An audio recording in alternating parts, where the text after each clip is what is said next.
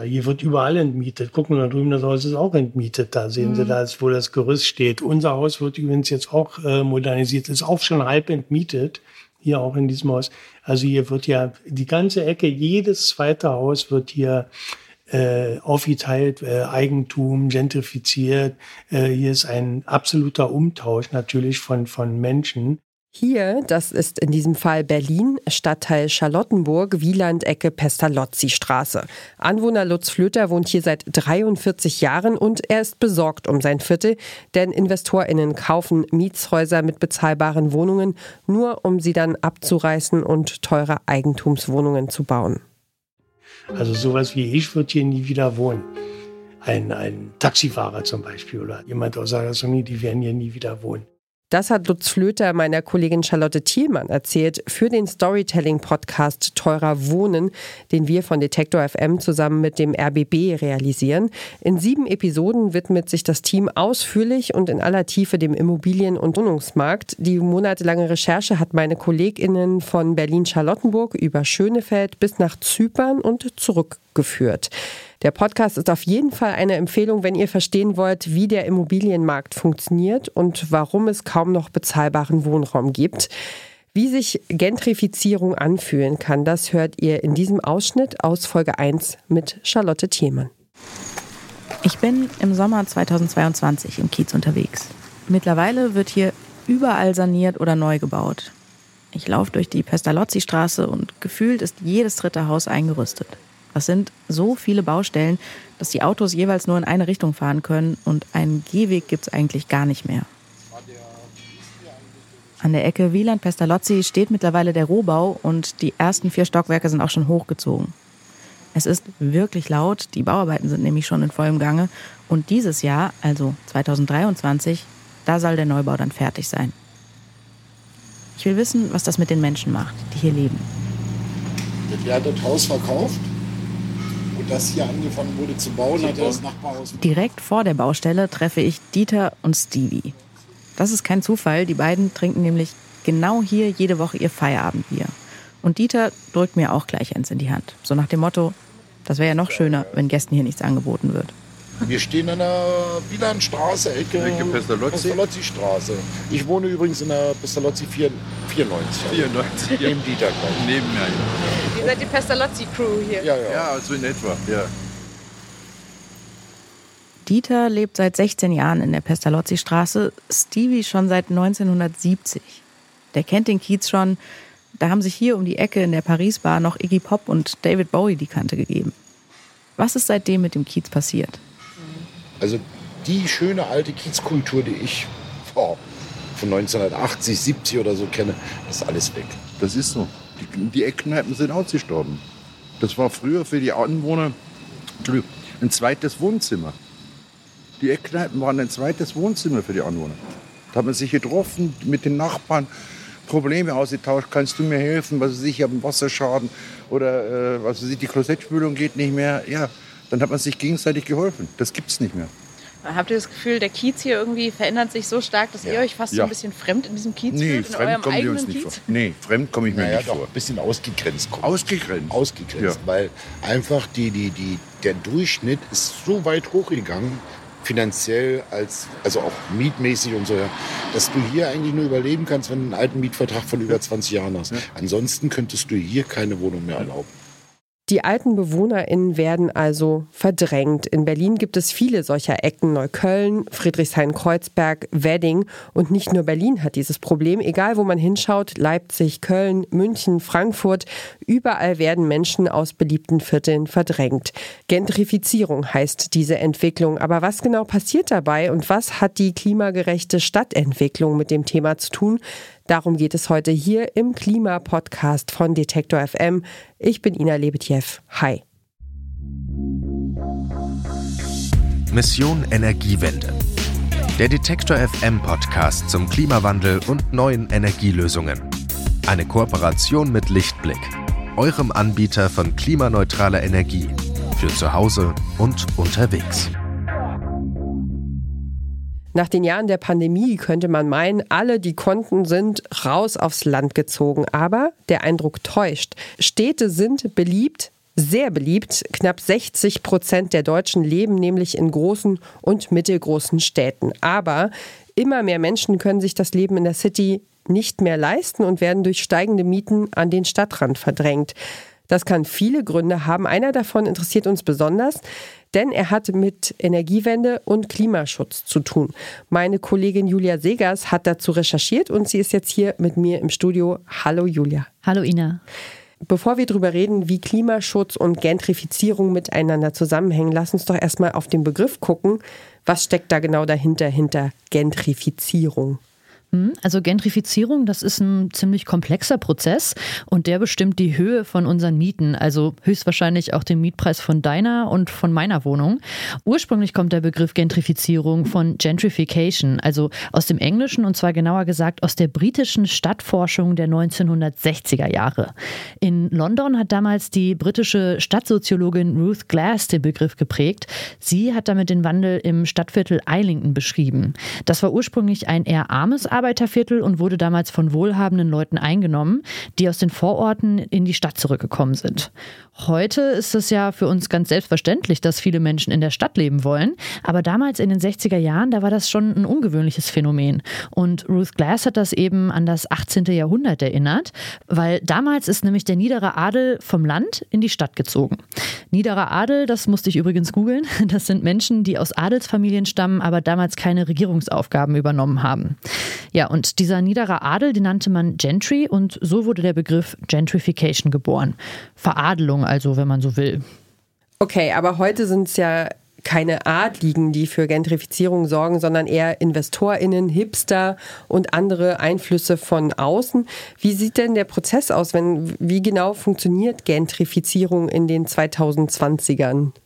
Ja, ich habe in meiner Recherche echt zig Definitionen von diesem Begriff gefunden. Sie alle haben gemeinsam, dass ein Viertel ökonomisch und infrastrukturell aufgewertet wird. Das ist ja erstmal nichts Schlechtes, dass so ein Viertel aufgewertet wird. Aber Ricarda Petzold vom Deutschen Institut für Urbanistik, die hat mir erklärt, was die Krux an der Sache ist. Der Begriff wurde geprägt, um zu beschreiben, dass in einem Wohngebiet sozusagen die angestammte Bevölkerung durch Aufwertungsmaßnahmen verdrängt wird. Also dass, wenn alles saniert ist, plötzlich andere Menschen da leben. Und damit geht natürlich einher, dass sich für die Bewohnerinnen des Quartiers, die ehemaligen, die ja woanders hin ausweichen mussten, natürlich an ihrer Wohnsituation unter Umständen gar nicht so viel geändert hat, weil sie ja andere günstige Wohnungen in anderen Quartieren suchen mussten. Aber eigentlich geht es um einen Aufwertungsprozess, der zum Teil auch als doppelt bezeichnet wird, weil die Aufwertung wird angeregt über Pioniere. Ja, das ist also das Miese, der Beigeschmack und deshalb auch die negative Verbindung mit dem Begriff. Die ursprünglichen BewohnerInnen, die haben nämlich gar nichts davon, dass ihr Viertel aufgewertet wird, weil sie müssen es verlassen. Denn durch die Aufwertungsmaßnahmen steigen die Mieten und dann wird es plötzlich teuer. Ich habe da eigentlich so selber so eine ganz interessante Erfahrung gemacht, weil ich äh, tatsächlich für mehrere Jahre meines Lebens in ein und demselben Mietshaus gewohnt habe und dadurch, also ich bin sozusagen innerhalb des Hauses einmal in eine noch schönere Wohnung umgezogen und dadurch habe ich ähm, einfach erstens das natürlich selber erlebt, weil ich meine, meine Nachbarn, ehemaligen Nachbarn und dann Vormieter fragen konnte, was die bezahlt haben. Mhm. Und ähm, da hat man dann halt selber gemerkt, okay, da ist der Preis eben jetzt einfach nochmal gestiegen. Und äh, ja, da kriegt man sozusagen im Laufe der Jahre einfach mit, dass, ähm, ja, dass sobald jemand auszieht und jemand Neues einzieht, dass die Mieten, man sagt es ja so schön, angepasst werden. Hm. Also es ist nicht nur so, dass sie einfach teurer werden, sondern dass natürlich auch äh, wir, wir, wir kennen ja die wirtschaftliche Situation der vergangenen Jahre, dass sich da natürlich auch massiv was verändert, dass ein Hausmeister mehr Geld kostet, äh, die Müllabfuhr mehr Geld kostet, ne? so äh, Schornsteinfeger arbeiten und was man so an so einem Haus zur Instandhaltung und, und äh, Schädlingsbekämpfung und Pipapo, was man da so alles bedenken und machen muss als Vermieter, als Besitzer, das äh, kommt da natürlich alles mit rein. Aber jedenfalls äh, habe ich das auch, glaube ich, noch nie gehört, dass eine Wohnung genauso viel kostet wie, wie beim Vormieter. Oder sogar günstiger wird. Genau, nee, das äh, wird wahrscheinlich in diesen Zeiten nicht mehr passieren. Ich denke Also finde ich ganz interessant. Ähm, Jetzt hat Ricarda Petzold ja gesagt, dass die Aufwertung angeregt wird durch ähm, PionierInnen sozusagen. Wer sind die denn eigentlich, die da, ähm, die da sozusagen den Anfang machen oder was Neues ähm, lostreten? Mhm. Also oft äh, sind das zum Beispiel junge KünstlerInnen oder StudentInnen und die werden angezogen von billigen Mieten, eben in den Stadtteilen, die bis dahin noch nicht so beliebt sind. Und durch die kann dann auch so ein kultureller Wandel im Stadtviertel angestoßen werden. Das müssen aber auch keine kreativen oder Studis sein, oft sind es auch InvestorInnen. Die stecken dann Geld in die Modernisierung der Immobilien und werten dann das Viertel so auf. Modernisierung von Immobilien, das ist ja erstmal nicht nur schlecht. Also ich denke da so an die, an die Nachwendezeit, als äh, es in ostdeutschen Städten dann einfach wahnsinnig viel Leerstand gegeben hat und äh, und Verfall eben auch von wirklich von so ehemaligen Prachtbauten und so, also so, so Gebäuden, wo man, wo einem so das Herz geblutet hat und man sich so gedacht hat, oh, hätte ich bloß genug Geld, um, äh, um sowas irgendwie zu modernisieren oder es zu retten. Ähm, aber wenn man dann, ich sag mal, nicht verrottete Bauten hat, sondern, sondern Mietshäuser normal, also kein Leerstand, sondern normale Gebäude, in denen Menschen leben ähm, und die dann, die dann vertrieben werden, dann ist es natürlich nicht mehr so entspannt, dann regiert ja einfach das Geld. Mhm. Genau, das ist auch das Stichwort, also das Geld, das regiert für diesen zweiten Schritt im Prozess der Gentrifizierung, weil nach den PionierInnen werden die sogenannten Gentrifier angezogen und das sind eben reiche Menschen, die anfangen, sich in diesen Vierteln niederzulassen. Und dadurch ändert sich aber natürlich auch so die soziale Struktur, also die Umverteilung von arm und reich und damit eben auch der Charakter des Viertels. Und diesen Aspekt der Gentrifizierung, den sehen einige auch positiv. Es gibt dann nämlich bessere Bildungsangebote, eine schicke Gastroszene und auch die Kunst- und Kulturszene, die entwickelt sich in den gentrifizierten Stadtvierteln weiter. Mm, aus wissenschaftlicher Sicht definiert sich die Gentrifizierung aber eben besonders durch eines, nämlich, dass die einkommensschwachen EinwohnerInnen verdrängt werden. Okay, ähm, krass, ja. Aber was ich jetzt spannend finden würde, ist natürlich die Frage, da sind wir überhaupt noch nicht drauf gekommen. Wir sind ja nun mal ein Klimapodcast und natürlich möchte ich jetzt von dir wissen, was hat diese Gentrifizierung mit der Energiewende, mit dem Klimaschutz zu tun? Mhm. Äh, darauf bin ich natürlich vorbereitet. also aufwerten kann man so ein Viertel ja auch durch mehr grüne Initiativen. Grüne Initiativen, das sind zum Beispiel Parkanlagen, Gärten, ein gut ausgebauter Nahverkehr, Radwege und energieeffiziente Gebäude. In den vergangenen Jahren haben sich ForscherInnen mehr und mehr mit dem Phänomen der Verdrängung durch eben diese grünen Initiativen beschäftigt und dafür auch einen Begriff gefunden. Green Gentrification nämlich. Ricarda Petzold, die hat mir das so erklärt. Green Gentrification ist anschlussfähig an die Debatte um Aufwertung und die Folgen von Aufwertung. Also wenn Sie jetzt sehen, dass Grünflächen, vielleicht auch grüne Wegeverbindungen, also Annehmlichkeiten in Quartieren geplant und umgesetzt werden, genauso die Häuser energetisch saniert werden, dann passiert eben diese Aufwertung und dann können sich das manche Menschen nicht mehr leisten und deswegen verlassen sie das Quartier. Das ist natürlich insofern eine Beschreibung, die man machen kann, aber man muss ja immer sehen, was es intendiert und was es nicht intendiert. Und wenn in Quartieren Grünflächen gebaut, geplant, gepflegt werden, dann ist das ja eigentlich ein Beitrag für die Aufenthaltsqualität und es sollte eben nicht als Malus-Kriterium wahrgenommen werden. Ja, uns wohlfühlen im eigenen Kiez, das wollen wir doch alle irgendwie. Also wir wohnen ja beide in Leipzig und du hast da auch ein Beispiel mitgebracht. Ja, genau. Also in meiner aktuellen Gegend im Osten von Leipzig, da wird gerade der Parkbogen Ost geplant. Und das ist ein Radwegenetz, das wichtige Punkte in der Stadt verbindet. Und zwar mit Radwegen, die durchs Grüne gehen, also abseits der Autowege. Und sowohl für die Klimaresilienz von Städten als auch für die AnwohnerInnen ist das ja eigentlich eine richtig gute Sache. Wenn solche Radwege geplant und gebaut werden, dann fahren mehr Menschen Fahrrad und lassen das Auto öfter stehen. Außerdem werden Städte durch mehr Grün im Sommer kühler. Das kennen wir ja. Aber in Leipzig ist das auch so. Je grüner und stadtnah ein Viertel ist, desto teurer ist es auch. Ich habe jetzt länger nach einer Wohnung gesucht, die in der Nähe vom Park oder vom Wald liegt. Und da sind die Mietpreise schon deutlich höher als in Stadtteilen, die nicht so begrünt sind.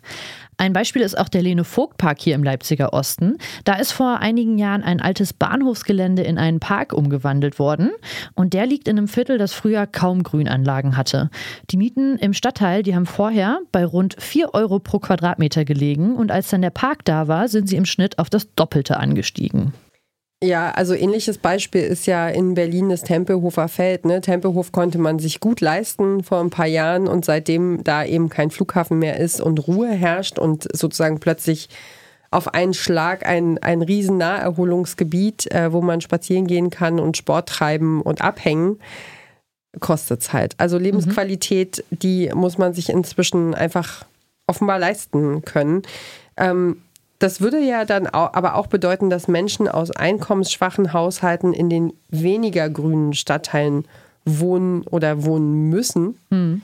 Ähm, also da, wo man sich nicht so gut im Park oder im Stadtwald aufhalten kann. Das ist einerseits nicht nur nicht so schön für den Spaziergang am Sonntagnachmittag oder die Runde mit dem Hund am Abend, sondern das Leben zwischen Asphalt und Beton und ohne viel Grün kann auch gesundheitliche Risiken mit sich bringen, oder?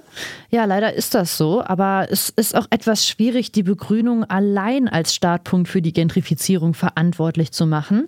Zwar ist das schon so, dass einerseits die Begrünung zu mehr Gentrifizierung führt, aber andererseits führt eben auch die Gentrifizierung zu mehr Begrünung.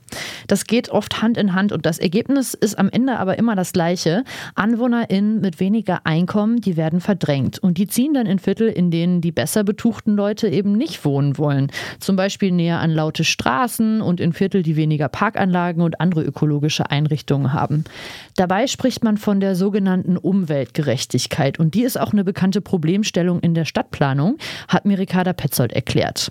Es geht darum, dass es ja zweifelsohne in äh, den Städten ganz unterschiedliche Umweltbedingungen vorzufinden ist. Es gibt verlärmte Straßen, es gibt natürlich äh, die großen Infrastruktureinheiten wie Flughäfen und so weiter. Da lebt man in der Einflussschneise von Lärm und ähm, die Zugänge zu Grün- und Freiflächen sind sehr unterschiedlich, auch äh, zu privaten Grünflächen, die müssen natürlich mit dazu gezählt werden. Also das gesamte Paket an Umwelteinflüssen ähm, und Auswirkungen in der Stadt. Und dann ist die Frage, wer wohnt eigentlich in den belasteten Arealen? Also geht das dann damit einher, dass sozusagen ressourcenärmere Menschen dann auch durch eine höhere Umweltbelastung denen ausgesetzt sind? So. Und Umweltgerechtigkeit würde dann heißen, wir versuchen, das mit in der Planung zu berücksichtigen, dass die Zugänge zu im Prinzip den guten Quartieren für alle möglich sind. Eine kurze Unterbrechung für unseren Werbepartner. Euer Laptop läuft mit 100% Ökostrom, eure Heizung mit klimaneutraler Wärme, in der Garage lädt euer Auto und auf dem Dach erzeugt ihr euren eigenen Solarstrom. Klingt nach Zukunftsmusik, ist aber jetzt schon leicht zu haben. Bei Lichtblick bekommt ihr alles, was ihr für einen klimaneutralen Lebensstil braucht. Jetzt einfach wechseln zu Deutschlands größtem Ökostromanbieter. Ja, Umweltgerechtigkeit ist also eine Theorie, die besagt, dass Bevölkerungsgruppen einen unterschiedlichen Zugang zu Naturflächen haben. Wie zum Beispiel Parks. Und das ist wirklich problematisch, weil Grünflächen, die führen nämlich dazu, dass es Menschen besser geht. Und zwar psychisch und physisch. Das zeigt auch eine große Studie der Universität Heidelberg aus dem Jahr 2019. Menschen, die Zugang zu Parks und anderen Grünflächen haben, die sind weniger gestresst. Außerdem sind sie weniger anfällig für Depressionen und körperliche Risiken durch zum Beispiel zu wenig Bewegung. Ganz besonders eindrücklich finde ich aber, dass zum Beispiel Kinder, die in einer begrünten Umgebung aufwachsen, sich sogar besser entwickeln. Also ihre kognitiven Fähigkeiten, die verbessern sich dadurch und sie haben weniger häufig mit Aggressionsproblemen Problemen zu kämpfen. Und dabei ist es ganz egal, ob sie aus einem reichen oder armen Haushalt stammen. Ich komme jetzt mal mit ein bisschen gefährlichem Halbwissen um die Ecke, mhm. wie, wir, wie das für uns Journalistinnen Pflicht ist.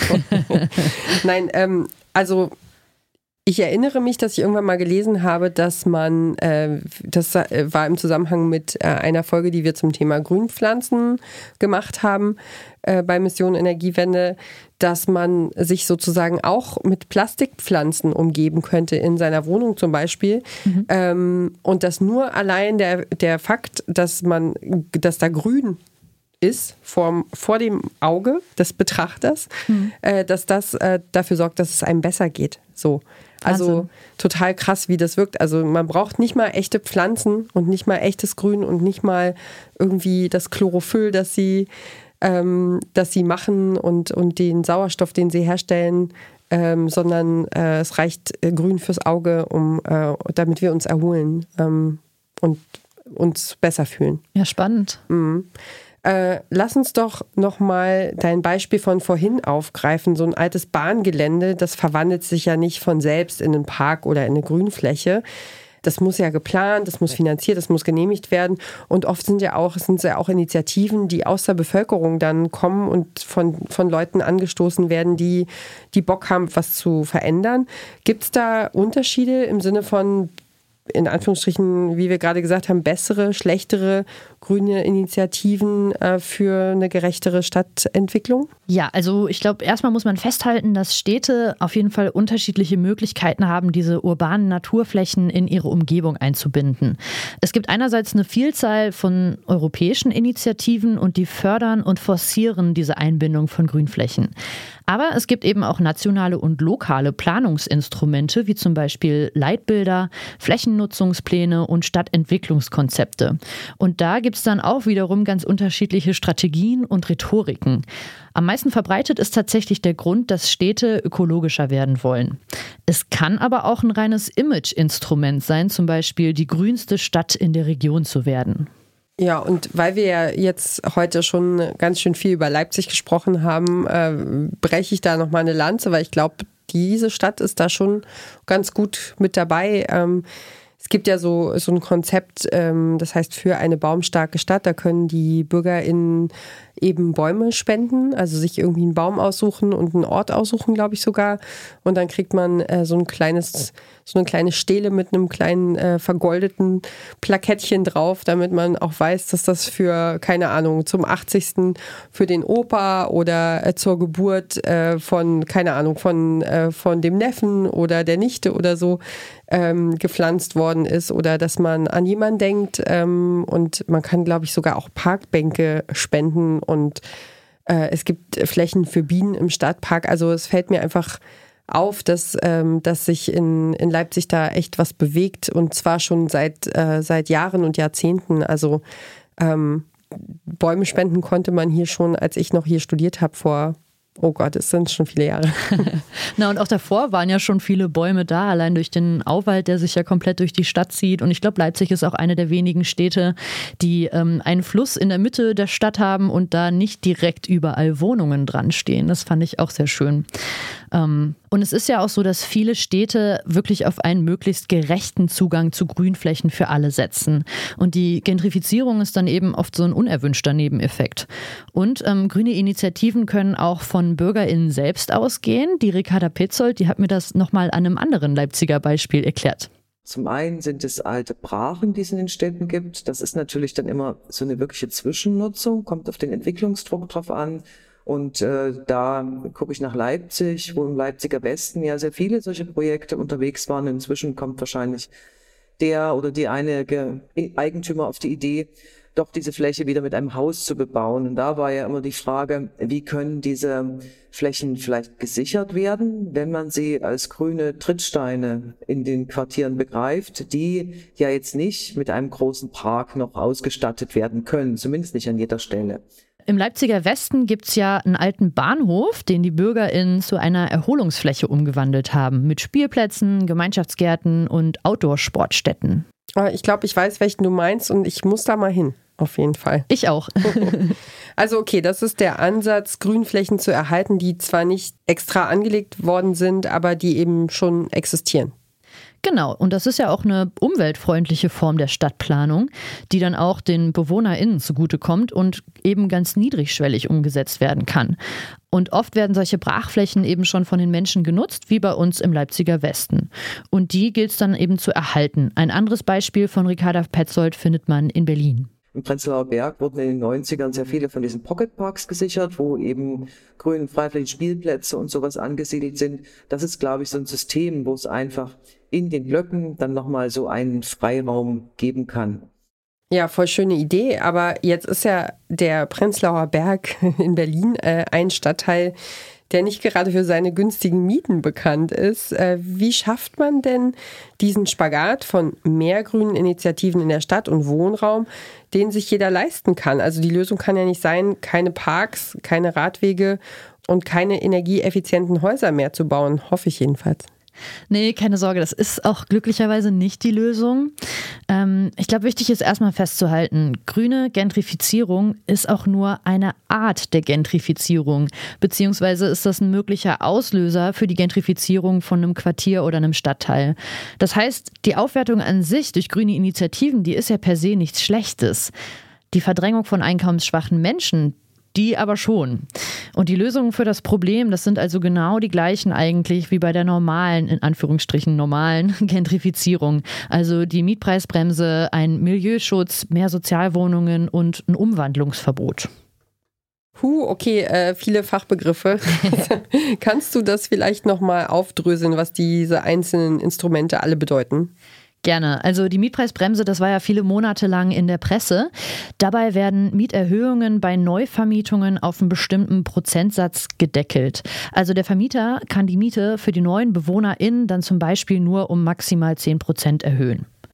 Also das ist ja das, was, was wir vorhin kurz besprochen haben, ne? Dieses, dass natürlich auch äh, Inflation äh, passiert und dass die Dinge teurer werden und dass ähm, das Vermieten auch mehr kostet und dass man dann eben natürlich einen Prozentsatz auf die Miete draufschlagen kann für den neuen Mieter, der dann irgendwie zwei, fünf, acht oder zehn Jahre später in eine Wohnung einzieht.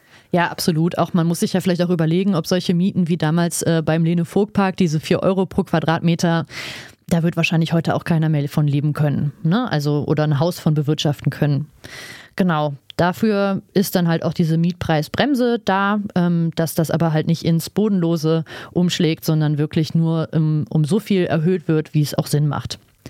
Und dann gibt es noch den Milieuschutz. Dabei werden mehr oder weniger so luxuriöse Aufwertungsmaßnahmen verboten. Also zum Beispiel der Anbau von besonders großen Balkonen oder einer Fußbodenheizung oder einem zweiten Badezimmer. Ja, und dann haben wir noch das Umwandlungsverbot. Bei dem dürfen Mietwohnungen nicht mehr in Eigentumswohnungen umgewandelt werden. Und zu guter Letzt gibt es noch die Wohnraumförderung. Das ist zum Beispiel ein Instrument, das findet Ricarda Petzold besonders passend, eben auch genau für diese grünen Initiativen. Damit kann man nämlich auch dafür sorgen, dass Bestandsgebäude energieeffizienter gemacht werden. Es gibt nämlich bestimmte Aufwendungen im Budget von Kommunen und Städten genau für den Auf- und Ausbau von bezahlbarem Wohnraum. Dass also darüber geförderte Wohnungen, damit Zugänge natürlich für Menschen mit anderen Einkommen ähm, entstehen. Wichtig ist es aber auch mit der energetischen Sanierung von Bestandsgebäuden, mit überhaupt äh, Modernisierungsmaßnahmen kann man ja auch die Städtebauförderung, also kann man auch die Wohnraumförderung einsetzen. Und über dieses Instrument kann man ja auch Bezahlbarkeit sichern. Dass ich aber immer das Ziel habe, Zugänge für Niedrigeinkommensbezieher und so weiter in den Quartieren zu erhalten. Also das könnte man, also kommt mir zurzeit in einigen Programmen, die für die energetische Sanierung anreizen sollen, etwas zu kurz. Also das Instrument, das muss man auch dazu sagen, das hat mehr Potenzial, als es gerade wirklich ausgenutzt wird. Und wichtig dabei zu wissen ist auch, wenn Verdrängung von einer Stadt oder von einer Kommune nicht verhindert werden kann, dann steigen meistens auch die Ausgaben der öffentlichen Hand für diese Wohnraumsicherung von den verdrängten Anwohnerinnen. Stichwort ist hier das Wohngeld, auch das geht ja gerade viel durch die Presse. Durch die gestiegenen Mietpreise brauchen nämlich auf einmal die verdrängten Anwohnerinnen oder die, die noch dort wohnen wollen, auf einmal Unterstützung und das belastet eben auch die Kassen der Stadt. Ja, krass, da hängt halt einfach alles miteinander zusammen. Ne? Ähm, wir haben ja vorhin kurz über die unterschiedlichen Arten von grünen Initiativen gesprochen. Gibt es denn Unterschiede in der Stärke der Gentrifizierung? Also wenn zum Beispiel nur die Stadt die Planung übernimmt oder auch AnwohnerInnen einbezogen werden? Ja, die gibt es und da hast du sogar direkt den allerwichtigsten Hebel angesprochen. Der ist nämlich wirklich die Menschen im Quartier mit einzubeziehen bei der Planung von neuen grünen Initiativen.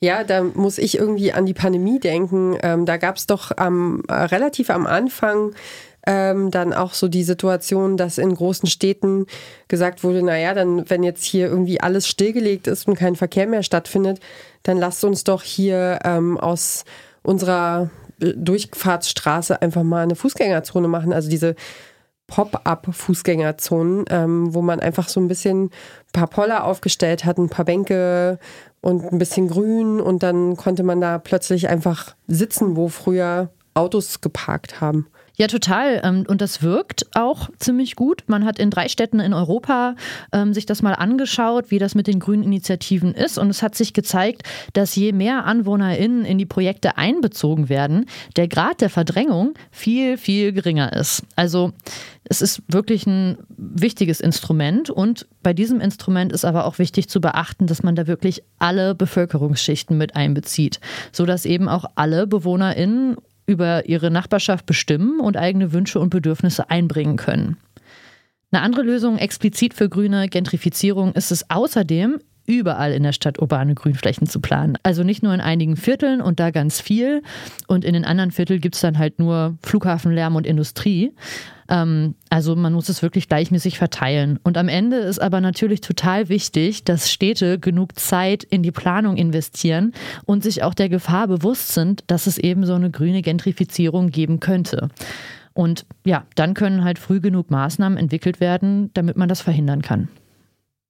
Jetzt ist es ja so, dass er einfach, also ich finde es ein super spannendes Thema und ich hatte, glaube ich, bevor du damit angekommen bist, auch von dem Begriff grüne Gentrifizierung noch nicht wirklich was gehört. Ähm, wie sieht es jetzt aus nach der Recherche? Äh, was hast du gelernt? Gab es irgendwelche spannenden Seitenaspekte, die, ähm, die dich interessiert haben oder ähm, die dich äh, gegriffen haben sozusagen? Ja, also ich fand es vor allem spannend ähm, zu lesen, dass man wirklich auch als einfacher kleiner Mensch in seiner Nachbarschaft da wirklich was bewirken kann, weil eben dieses Instrument so, ähm, so stark ist, wenn BürgerInnen einbezogen werden. Und ich finde, ähm, als einfacher Mieter oder Mieterin hat man ja immer das Gefühl, man muss sich dem beugen, was da auf dem Markt so passiert. Aber ich fand es so schön zu sehen, dass es halt möglich ist, wenn man sich mit seinen NachbarInnen zusammentut, auch wirklich was gegen solche Entwicklungen in, dem, in der eigenen Nachbarschaft oder im eigenen Quartier auch unternehmen zu können. Und ich persönlich habe dann auch direkt mal geguckt, was es hier in Leipzig so für Initiativen gibt, äh, wo man sich vielleicht engagieren kann und so. Ähm, und da gibt es in Leipzig die ein oder andere. Ich glaube, da ist noch Potenzial nach oben für mehr. Aber ähm, das ist vielleicht auch was, was ich jedem so ein bisschen ans Herz legen kann, der ähm, sicherstellen möchte, dass Wohnraum irgendwie bezahlbar bleibt und aber auch das eigene Viertel grüner werden soll. Einfach mal zu schauen, was es so in der eigenen Stadt für Möglichkeiten gibt, wenn man die Zeit dafür hat, ähm, sich da vielleicht ein bisschen einzubringen.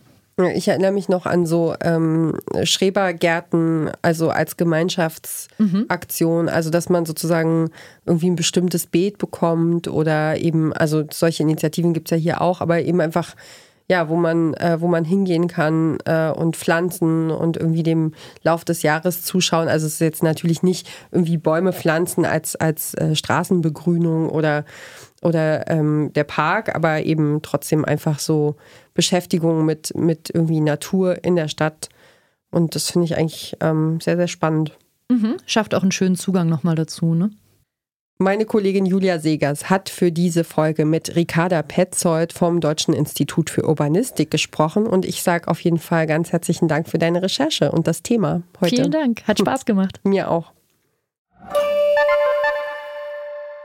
Ja, und die nächste Folge von Mission Energiewende, die gibt's in einer Woche und sie erscheint dieses Jahr am Valentinstag. Also nicht, dass der für jeden hier eine große Rolle spielt, aber romantische Gesten und Klimaschutz, das kann auch ganz gut zusammenpassen, zum Beispiel beim Thema Schmuck, denn wir sprechen über nachhaltiges Gold.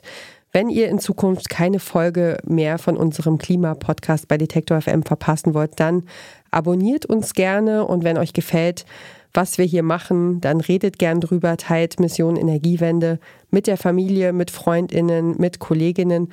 Zum Beispiel auf Instagram sind wir inzwischen auch unterwegs mit einem eigenen Account, der heißt Mission.energiewende. Oder lasst uns einfach eine gute Bewertung da, ähm, auf welcher Plattform ihr auch immer unterwegs seid und unseren Podcast hört. Das freut uns und hilft uns natürlich auch ganz doll, noch bekannter zu werden und uns weiter zu verteilen. Also, wir freuen uns, wenn ihr beim nächsten Mal wieder mit dabei seid. Mein Name ist Ina Lebetjew. Ich sage vielen Dank fürs Zuhören. Macht's gut. Ciao, bis bald. Mission Energiewende. Der Detektor FM Podcast zum Klimawandel und neuen Energielösungen. Eine Kooperation mit Lichtblick, eurem Anbieter von klimaneutraler Energie für zu Hause und unterwegs.